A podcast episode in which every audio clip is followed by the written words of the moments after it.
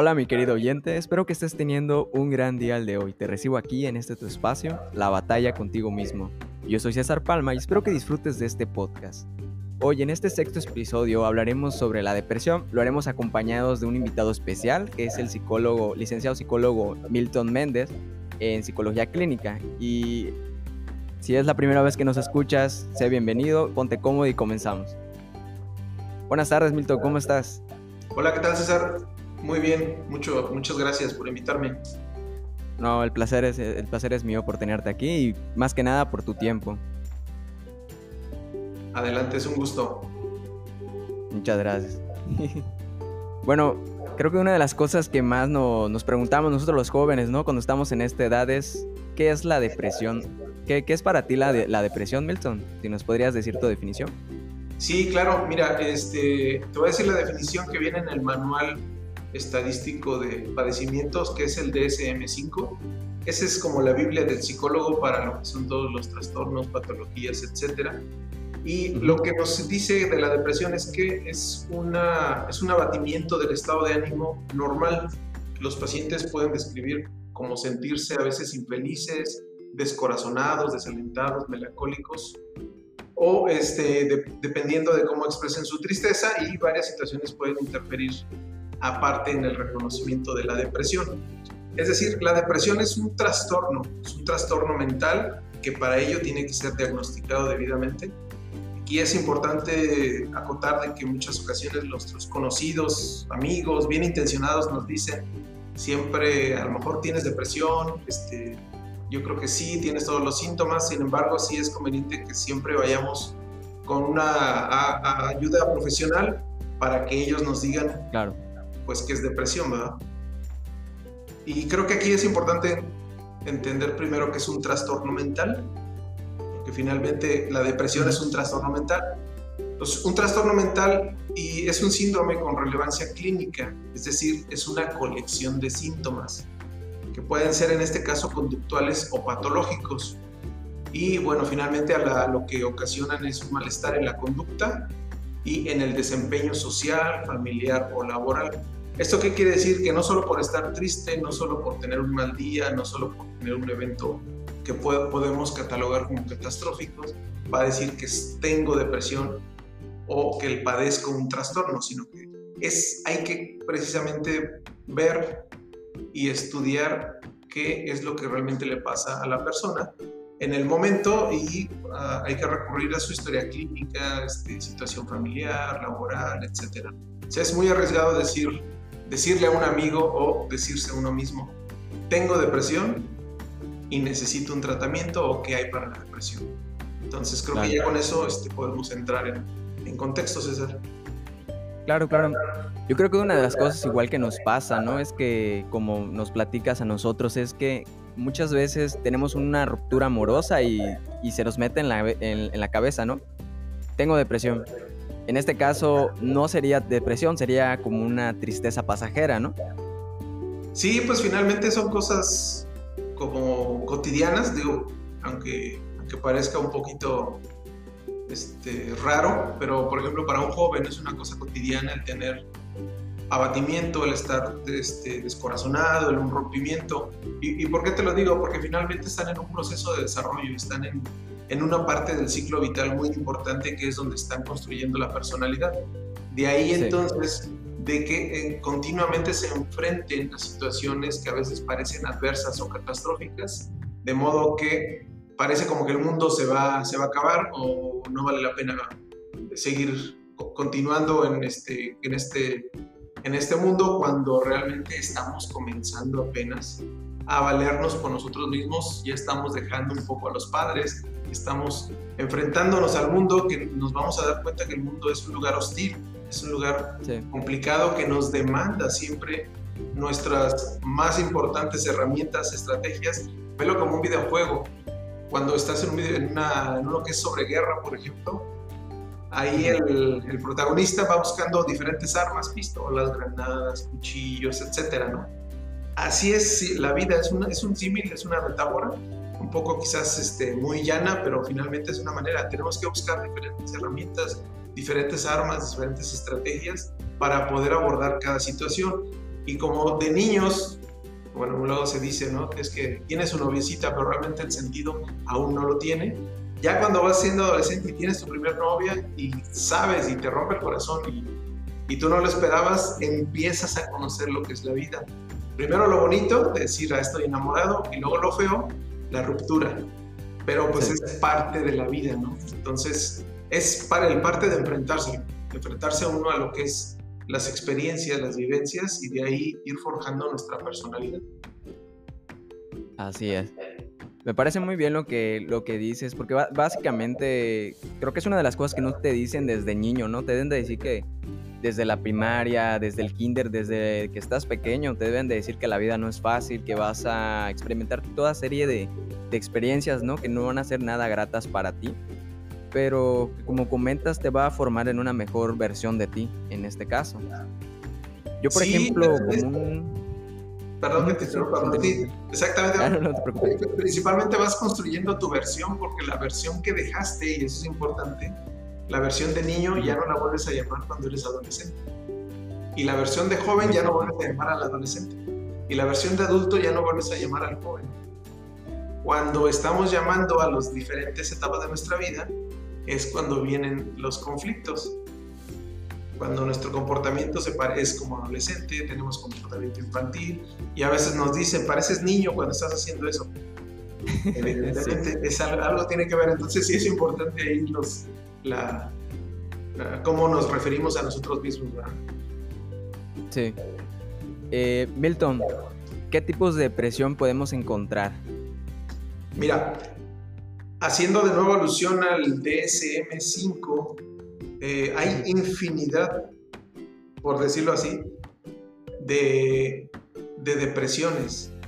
Este manual te, te, categoriza de una manera que pueda ser diagnosticable. Tiene ciertos criterios donde, por ejemplo, hay el principal que es de si es de episodios afectivos, de ahí se, se vuelven a trastornos del estado de ánimo, y de ahí hay que ver los especificadores que definen el tipo de episodio. Es pareciera sencillo porque lo del DSM si lo pueden consultar e incluso si quieres te lo comparto, bueno, es una interpretación. Claro, pero tiene infinidad que si es depresión mayor, que si es un episodio maníaco, que si es posparto, que si es persistente o lo que le llaman distimia, que si es que le llaman disfórico premenstrual, depresivo debido a razón médica, bipolar 1, bipolar 2, ciclotímico, bipolar inducido por sustancias médicas, por afectación médica, después vienen los esquizofrénicos, neurocognitivo, de adaptación, de personalidad. Es, ahora sí que es una gama interesante y compleja, por eso insisto, es complicado que alguien te diga, oye, es que tienes depresión. Así tuve una, una paciente que llegó, me dice, primero quiero que me ayudes con la depresión, para saber si tengo o no. Mi esposo, que es ingeniero aeronáutico, me dijo que tenía depresión.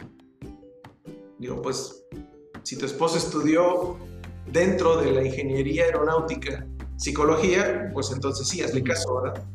Pero definitivamente no tiene las bases y mucho menos ni las facultades como para declarar que tienes depresión. Entonces, sí hay que tener cuidado cuando decimos es que está deprimido, es que está este, esquizofrénico, porque finalmente no podemos dar eso, incluso en lo personal, digo, es muy arriesgado decirle a una persona, tienes depresión, aun cuando lo escuchas y cumpla con todos los requisitos. Y te voy a decir por qué.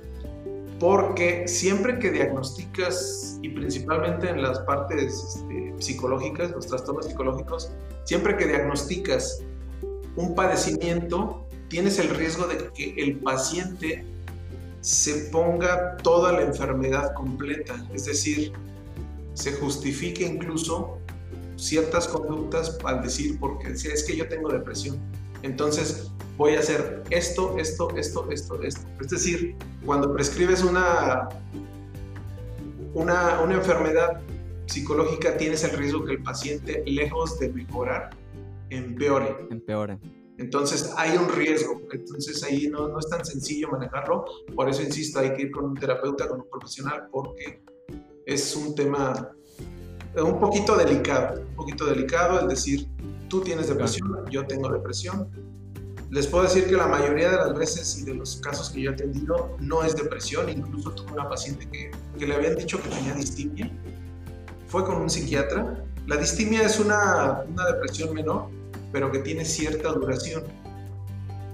Al final, la paciente, después le comenté, después del tratamiento, ella misma me dijo, pero sabes qué, yo no tenía depresión, yo estaba consciente siempre de lo que estaba haciendo.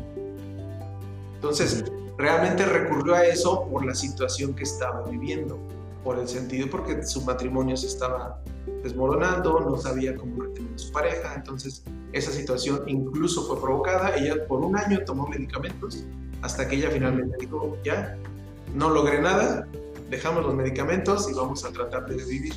Entonces, eso es, lo complicado, es, muy delicado dar un diagnóstico en ese sentido. Creo que es una de las cosas más difíciles, ¿no? Cuando, por ejemplo, te sientes triste, te sientes melancólico, como mencionas. Creo que muchas veces no nos damos cuenta que a veces esta es una etapa, ¿no? Una etapa de la vida que podemos llegar a tener. Eh, tenemos entre ellos la crisis existencial, que muchos de nosotros incluso he escuchado niños, he escuchado a, incluso a señores que dicen que no le ven sentido a su vida. Yo creo que, ¿qué podrías decir de esto? ¿Podría ser un efecto, en este caso, de la depresión? ¿Podría... Porque básicamente se da la crisis existencial? Pues son muchos factores. En general todos los padecimientos psicológicos y médicos, digamos, son multifactoriales, es decir, tiene que ver tanto tu entorno, tu historia de vida, tu vida en el momento, este, tus, tus relaciones afectivas que tienes, que es el apoyo social, incluso tus creencias. Siempre el hecho de que crean en algo es muy, muy reconfortante y te sirve de un apoyo en los momentos de crisis, es decir, si crees en Dios, si crees en, de acuerdo a la religión que sea, si eres budista, pero si la practicas bien, eso te da mucha, mucho, mucho confort. Entonces son muchos aspectos. Si es, este, es multifactorial. Y sí, como dices, te puedo decir que la ansiedad y la tristeza, por ejemplo, siempre están con los seres humanos, siempre nos acompañan desde que nacemos hasta el último día de la vida, ¿no? Estamos acostumbrados, bueno, ahorita nos hemos metido en una sociedad que todo eso cataloga bueno y malo. Por ejemplo, dicen que hay emociones malas y emociones buenas. Eso es completamente falso. Todas las emociones, bueno, son cuatro a las básicas. Es alegría, tristeza, ira y miedo son igualmente fundamentales para el desarrollo del ser humano y para la sobrevivencia, que es lo que principalmente se busca. Entonces, por ejemplo, imagínate un hombre que, un, adolescente que está nadando, que quiere aprender, pero y al irse alejando de la orilla va percibiendo las señales de ansiedad, empieza a sentir ansiedad porque finalmente empieza a ver que el agua le está llegando, le está impidiendo respirar, no se, empieza a sentir agotado, no puede, no puede vivir, bueno, empieza a que ve su vida en riesgo. ¿Qué es lo que hace? Esa ansiedad le ayuda a buscar ayuda o a alejarse y meterse a la orilla. Entonces ahí la ansiedad nos sirvió, ¿verdad? Ahí el miedo nos sirvió precisamente para sobrevivir. Entonces, ahorita los consideran como algo inútil, como algo que se debe de evitar, que hay que estar felices, que hay que estar contentos. Finalmente, incluso alguien con depresión puede estar siempre contento, siempre feliz y tiene depresión. Alguien con, que está siempre triste y siempre aislado puede tener depresión. Es decir, no hay un patrón específico como para decir es que yo estoy muy feliz o él está muy contento yo tengo depresión porque no estoy como él. No, finalmente a lo mejor te estás comparando con alguien que está muy deprimido y está haciendo esfuerzos inmensos por no demostrar su, su debilidad. Entonces, eso te lleva a que muchas veces esos diferentes momentos de ansiedad y tristeza que vamos experimentando a lo largo de la vida hay ocasiones donde no, no le encontramos sentido. Eso es natural, es finalmente es una autoevaluación que hacemos conforme vamos viviendo hacia donde me dirijo me gusta, lo que estoy haciendo me llena, tengo posibilidades de hacer algo más. Esa es una autorreflexión y es parte del autoconocimiento y es completamente válido. Ahora, algo importante, hay que ser resilientes. La resiliencia es la capacidad de regresar al estado natural. Algo que compone a la resiliencia es la capacidad de pedir, de pedir ayuda.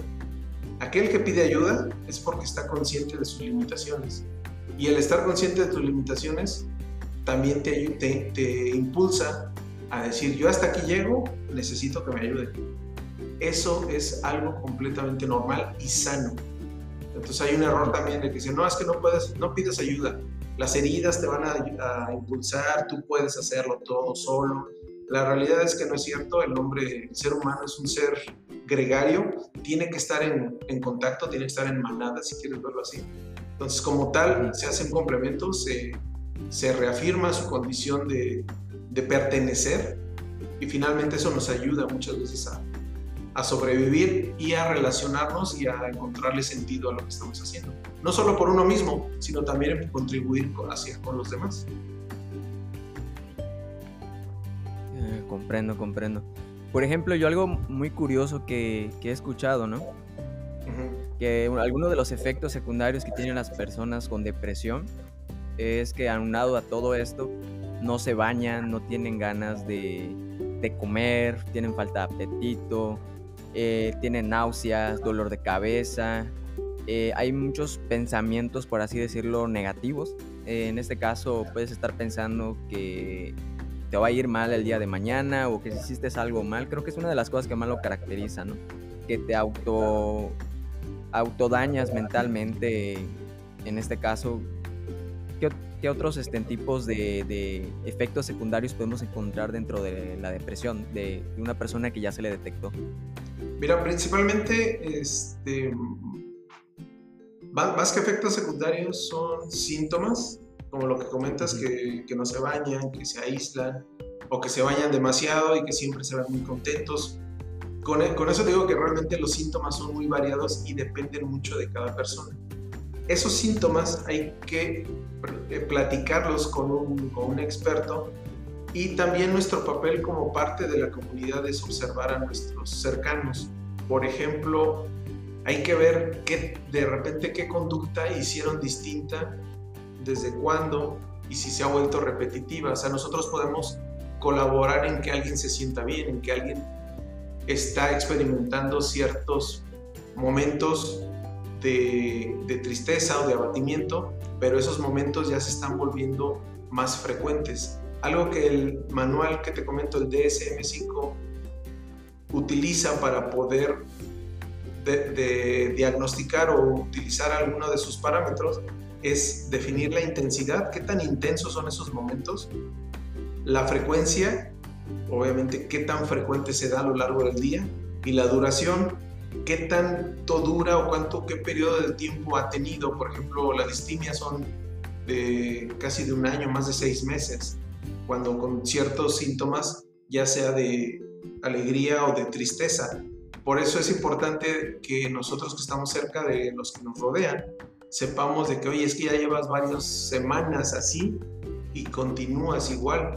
Es que ya llevas varios meses y entonces sí quiere decir que hay algo. O si apenas llevo un día o dos, ah, es que tengo depresión. Sí, pero ayer fuiste a la fiesta y ahí estabas bien. Ah, bueno, es que ayer se me olvidó. Entonces, este, simple sencillamente es un episodio no pasa de ahí. Si duramos algunas semanas y ya después volvemos a nuestros patrones cotidianos, dices, bueno, fue un periodo, ya lo superaste y estás continuando con tu vida normal. Realmente es, es muy relativo. Sí te puedo decir que no todos los pacientes pueden reconocer o describir con precisión cómo se sienten, esa es otra cosa. Los clínicos y los individuos con orígenes culturales distintos, por ejemplo, ya cuando vas con un, con un psicólogo, un terapeuta, pueden tener dificultad para llegar a un acuerdo o de qué es realmente la fuente o de cuál es la fuente de la depresión. Es decir, hay que conocer a la gente, porque precisamente como no tratamos uno como terapeuta con las personas cotidianamente, hay que primero saber cuáles sus patrones y si esa conducta que está manifestando realmente es normal o si es un patrón que está enfocada a la depresión. Los síntomas este, varían de individuo a individuo, por eso te comento, alguien puede estar muy sonriente, alguien puede estar muy triste, a veces una persona puede sentirse lenta y llorosa, o sonríe y, hace y niega que todo está mal, algunos duermen y comen demasiados, algunos se quejan de insomnio y anorexia, es decir, varía mucho. por ejemplo, algunos pacientes en realidad no sienten deprimidos, sino que experimentan la depresión como pérdida del placer o disminución de algunas actividades usuales, incluso por ejemplo del sexo. Alguien puede decir es que tengo problemas de, erección, pero es por el trabajo. Puede ser que su estrés ha estado alto de, de manera continua y ya está entrando en un cuadro de, depresión o burnout, como le llaman ahora. ¿no? algo también, un elemento crucial para el diagnóstico de, es que ese, qué tanto ese desempeño, como te digo, esa conducta o desempeño que está manifestando es tan distinto hacia su conducta habitual. Entonces, hay que hacerlo, digo, uno que, que, convive con los demás, es importante que lo note. Y a veces también ya uno conoce a la gente y dice, ay, ahorita está en su etapa de, de, de triste, ¿no? De depre. Y después se le pasa, finalmente eso es. Lo que comentabas de pensamientos, pues es difícil que alguien que tenga pensamientos suicidas, con tanta información, con tanta serie de narcos, de guerra, de violencia, digo, es difícil que alguien no tenga pensamientos de, violencia o suicidas. La diferencia es quién se atreve a hacerlo, ¿verdad? Y afortunadamente la minoría se atreve a hacerlo. Entonces, realmente te digo, todas esas conductas son, son normales. ¿Qué es normal y qué es anormal? Lo normal es lo socialmente aceptado. Finalmente la sociedad determina las normas y conductas y ahí uno es como, como entra. Ya cuando has, tienes un comportamiento poco ya extremo, por decir algo que empieza a dañar propiedad ajena, empieza este, a maltratar animales este, y no siente... Afectar a terceros ahí ya es donde empiezan ciertos, ciertos rasgos, que también depende de su círculo social, porque finalmente si su círculo social es así, pues lo lógico es de que él también haga, tenga las conductas, ¿no? Entonces, no todo indica que alguien tiene depresión o alguien tiene un trastorno mental. Simple y sencillamente hay que analizar realmente qué es lo que lo hace, pero para eso, híjoles, es muy complejo, no es tan sencillo por ejemplo, para esos padres, esos papás que, por ejemplo, empiezan a notar eh, situaciones en donde los, los hijos están cada vez más tristes, por ejemplo, si el niño era, eh, en este caso hablamos de un adolescente, ¿no? Era muy alegre, muy, muy extrovertido, salía con sus amigos, este, ni todo. Pero empiezan a notar lo que son situaciones donde el niño deja de, de salir, se la pasa acostado, en este caso y, y, los padres notan que algo, algo está mal con el niño, ¿no? Pero dicen, ah, se le va a pasar. En este caso, para los, para los papás, si algún papá nos escucha, ¿qué le podrías decir este, para que pudiera apoyar a, su hijo o a un familiar, a una persona, un amigo que esté pasando por, por esto? Claro, es, importante determinar la edad en la que se presenta eso. Es decir, si eso, los niños también tienen depresión. Y por ejemplo, de los bebés, algo, eh, yo me enfoco más en jóvenes adultos, pero también de lo que he leído es que, por ejemplo, los bebés cuando no hablan o cuando no caminan, ese es un síntoma de que tienen depresión. Es bien curioso, pero los bebés también lo manifiestan de alguna manera que están deprimidos porque el ambiente lo sienten no grato, las carencias afectivas están presentes. Ahora sí que suena paradójico, paradójico ¿no? Carencias afectivas están presentes o hay ausencia de afecto, más bien. Entonces depende mucho de las circunstancias, depende mucho de la edad. Por ejemplo, la adolescencia es, es una etapa que ya se sabe uno que es difícil, entonces es sinónimo de rebeldía y en ocasiones tanto el que sea muy rebelde puede ser un síntoma de depresión, tanto como el que no lo sea. Entonces por eso te digo, es complicado el hecho de, diagnosticar. Los papás realmente saben qué tanto conocen a sus hijos, si tuvieron una infancia con ellos, una crianza con ellos de la infancia, estuvieron presentes, estuvieron al tanto de sus, de sus necesidades, entonces el, papá va a identificar si algo anda mal y, quizás hasta por qué. Digo, finalmente el papá va a estar acostumbrado a que platicó con el hijo y el hijo con el papá. Y cuando se rompe ese diálogo, siempre, siempre sabemos, o sea, siempre se sabe que, hay algo por ahí, que si empezó a salir con alguien, que si empezó con una noviecita, o si le están haciendo bullying o alguna situación. O sea, ahí hay que indagar, hay que ser un poquito indirectos, porque finalmente el, el adolescente está construyendo su personalidad y en esa construcción parte importante de la construcción de la personalidad es la negación de lo que sus padres le estuvieron aportando, ¿no? Entonces te digo, es algo paradójico, no es, este, no es tan sencillo, pero finalmente hay que entenderlo y este, comprender que si estuve al tanto de mi hijo cuando lo necesitó más, la parte afectiva que es de niño, quiere decir que entonces el proceso va a terminar y va, va a ser exitoso, se va a pasar por la adolescencia de manera exitosa con sus detalles, pero como todos, ¿no? Finalmente todos pasamos por ahí, todos sabemos que es algo difícil. ¿Por qué? Porque estamos cuestionando, estamos conociendo el mundo, creemos que el mundo no lo podemos comer, la realidad es que no es cierto, pero esa realidad la tenemos que experimentar, desafortunadamente. Si nadie experimenta en cabeza ajena y es parte del conocimiento que tenemos que adquirir del mundo. Sí. Sabemos en este caso un ejemplo, ¿no?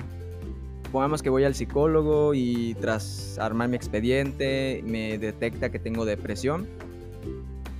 Eh, se me diagnostica depresión. En este caso, ¿cómo se puede salir de la depresión? ¿Hay técnicas? ¿Hay algo que nos pueda ayudar?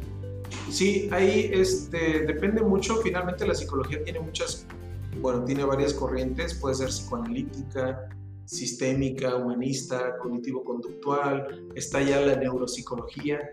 Eh, finalmente las, opciones hay varias. Todas tienen sus estrategias para sacarte de la depresión. Unas son más rápidas, otras, otras más lentas. Hay muchas que, bueno, hay unas que ya son basadas en la evidencia, la cognitivo-conductual. Hay otras que, que están tratando de subir al barco, como el psicoanálisis. Son igualmente buenas. Aquí lo interesante es que cuando estás en un proceso terapéutico, procures llevarlo lo más fiel posible como un tratamiento médico, porque en ocasiones sí, a veces la gente dice, oye, este, mi tía tiene depresión, sí me han comentado, mi tía tiene depresión y está yendo con un psicólogo, pero el psicólogo le dejó tareas y que escriba mucho y no puede. ¿Qué le recomiendas o qué, quiere, qué le puedo recomendar para que lea? Lo, aquí lo importante es que siga el tratamiento y que esa persona hable con el terapeuta si la tarea no le está sirviendo, porque hay ocasiones que las tareas no funcionan, entonces hay que decirle al terapeuta, sabes que eso no me gusta y el terapeuta tiene que buscar alguna otra alternativa o busca otro terapeuta finalmente. Porque el hecho de que leas por otro lado o que tú investigues por tu cuenta, lo que puede hacer es que te confunda más. Entonces, es, eso es algo también interesante de que si llevas un tratamiento te enfoques en ese tratamiento y no estés combinando. Por ejemplo, hay gente con un tratamiento médico, por ejemplo, para un padecimiento, no, no es lo mejor ir con un homeópata o con un alópata y estar ahí combinando y después voy a hacer una terapia reiki y después voy a hacer acá y finalmente estás confundido y ya no sabes ni siquiera si el tratamiento te está sirviendo o no. Hay ocasiones donde el médico alternativo te dice, deja de tomar eso que te dijo el médico, esto te va a ayudar porque eso te hace daño. Entonces es es muy delicado eso, como cualquier tratamiento médico. Si estás en uno, síguelo. Si sientes que no te está funcionando, busca otro psicólogo, busca otro terapeuta, porque finalmente también esa es parte de nuestra responsabilidad como terapeutas, entender al paciente y saber qué tarea no le está funcionando y cambiarse. Claro. Creo que una de las cosas también que hemos visto en, en Doctor House o en, The Good Doctor, ¿no? Es que en estos casos, por ejemplo, de depresión, algo curioso es que dependiendo de la cultura que seamos, por ejemplo, las personas que son del medio rural, que son de, este, de otros tipos de lugares, la depresión es considerada como una señal de debilidad, ¿no? Como que es algo malo, como que no debe de llamarse.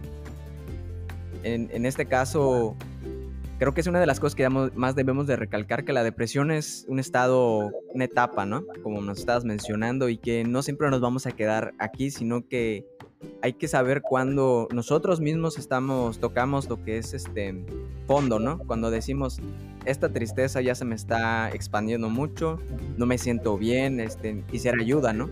Pero creo que una de las cosas que pasa es el, miedo a pedir ayuda, porque muchas veces eh, algo curioso de la depresión es que hablar duele. hablarla de las cosas, este, en que te use más y para las personas que son en este caso, que me considero una de ellas, que es de guardarse sus emociones y no decir nada a nadie. En este caso, ¿cómo nos acercamos a, un psicólogo? ¿Cómo se, rompe este estereotipo? de que el psicólogo no es para la persona que está loca, sino que es para, para el, los profesionales del pensamiento que te van a ayudar a, percibir lo que lo, tu estado de ánimo, cómo controlar tus emociones, todo, todo esto, ¿no? ¿Cómo nos acercamos a, pedir un, ayuda? Sí, e, es, este, e, es importante que como seres humanos reconozcamos que tenemos límites. Ahorita está la cultura de la japicracia, como te comentaba, y eso trae mucho la influencia de decir no tienes límites, este, no, nada te va a detener, incluso las publicidad ahora con el COVID para que nadie falte, para que todos estemos siempre. La realidad es que eso es utópico, o sea, es, es imposible que nadie falte, que uno no tenga límites, que uno pueda con todo. La realidad es que somos seres humanos, tenemos muchas debilidades también tenemos muchas fortalezas, pero lo que nos, ha, nos ayuda a sobrevivir, como te comentaba, del, cuando el adolescente se mete a nadar, es realmente las emociones, es lo que nos ayuda a sobrevivir la ansiedad, la tristeza. De modo que hay que comprender que al tener límites vamos a requerir en cualquier momento ayuda. Es algo natural, hay que comprender que es natural pedir ayuda Obviamente hay, hay, límites, ¿no? Hay gente que siempre está pidiendo ayuda y ya se hace hasta, hasta una maña, ¿no? Una costumbre, pero finalmente uno lo identifica. La cuestión es que hay que comprender y aceptar que tenemos límites y eso nos hace paradójicamente más fuertes porque nos, nos forza a que contemos con el otro. Hay una anécdota de un niño que está tratando de levantar una piedra y la piedra pues obviamente es muy pesada para su cuerpo, pero sigue y sigue y sigue. Lo está observando el papá y le dice el, el papá, ¿estás utilizando todas tus fuerzas? Le pregunta y le dice el niño, sí. Y le contesta el papá, no, no lo estás haciendo. Dice, sí, claro que sí, dice el niño. Y, y a lo que le dice el papá, no, no lo estás haciendo porque no me has pedido ayuda. Es decir, yo como tu papá, soy parte de tus fuerzas como niño. Entonces hay que reconocer nuestros límites y acercarnos con algún terapeuta que conozcamos. Si nos da confianza de la primera plática, si tiene buena empatía, si nos da este, ese sentido de, de que ahí podemos encontrar una, una, sanación, nos quedamos. Si no, busca otro. Finalmente es como los médicos, ¿no? Si sientes que este no le atinó, ve con otro. Nadie es, este, nadie es perfecto, partiendo de eso, es conveniente que busques ayuda. Comodidad, ¿no? Y que tú te sientas a gusto. Si no te sientes a gusto, pues busca otro. O sea, finalmente hay muchos, afortunada, desafortunadamente habemos muchos, entonces hay para, para todos, ¿no? Entonces, ese, ese es el mensaje, reconocer nuestros límites y partiendo de eso, de que en algún momento vamos a requerir ayuda. Milton, eh, en este caso, ¿tienes algunos datos, algo que, los oyentes te puedan contactar para acercarse contigo? Este, ¿Nos podrías dejar tu número o tal vez este, tu correo electrónico para que te puedan contactar para, pues, algunas personas, ¿no? Que, que, se quieran acercar contigo para poder agendar una cita, ya sea en este medio por Zoom, que estamos en el medio electrónico, ¿no? Sí, claro que sí. Ahora sí que tienen, este, les comparto mi número, es 444-225. Este, ya se me olvidó, pues como, como nunca me marco, es el típico, ¿no? Pero tengo un correo que, es contacto arroba estabilidad continua, todo junto, que es, este, que es la consultoría que tengo. Entonces hoy estoy con otro psicólogo y pues bueno, finalmente lo que hacemos es dar soporte para, pues sí, para tener el apoyo de, de, lo que necesiten. Finalmente, siempre es bueno tener una, una, referencia, una recomendación, alguien que nos ayude, alguien que nos diga, oye, ¿voy bien o no? Es, es válido, finalmente es como vean, cuando tengan una, una, duda o alguna inquietud, vean el cuerpo humano. El cuerpo humano en sí es muy inteligente, bueno, tú lo sabes. Hay este, cuando el cuerpo, cuando por ejemplo estamos clavando con un clavo, un martillo y nos pegamos, que eso es típico a todos, yo creo que nos ha pasado. La otra mano lo que hace no es burlarse ¿verdad? De, de dónde le pegó el martillo, lo que hace instintivamente es cubrir, nos, nos, este, nos cubrimos la herida, el golpe. Eso es lo que tenemos que hacer como seres humanos, no ayudarnos, apoyarnos. Y eso es lo que hace el cuerpo humano. El cuerpo el humano tiene dos ojos. ¿Para qué tiene dos ojos? Cada ojo ve una cosa y ningún ojo está bien ni está mal, sino que la combinación entre los dos hacen lo que es el efecto de profundidad. Con eso podemos conseguir hacer un cálculo de, la distancia a la que están las cosas. Entonces, realmente todo, todo funciona, todo funciona como el cuerpo humano. Hagan esa, ese ejercicio. Entonces, ya con eso tenemos una, una referencia para obtener este, pues, reconocer cuándo necesitamos ayuda y que hay que ser más como, como el cuerpo humano y finalmente tú sabes, ¿no? Cómo, cómo funciona. Mira, mi teléfono es 444-550-2432 y como te digo, el correo es eh, contacto arroba estabilidad continua todo junto, punto com, sin, sin ningún compromiso, un correíto y ahí pueden, este, un mensaje de WhatsApp, alguna una consulta, alguna, alguna orientación y con gusto se, lo, se los podemos dar. Igual es muy bueno, como, como, como, que, como comentabas, ¿no? Este, ser empáticos con los demás, eh, educarnos en nuestro tema, eh, siempre demostrar la cantidad de amor eh, a una persona que está pasando por este tipo de momentos, siempre se va a notar, ¿no? Va a ayudar a lo que más, más de lo que imaginamos. debemos de evitar preguntarle si la persona ya se abrió en este caso, ya se abrió con nosotros de contarnos que que siente que puede tener depresión o algo, no debemos de juzgar, no debemos de, de preguntarle a cada rato si está bien, debemos de tener mucha paciencia porque siempre puede haber una recaída.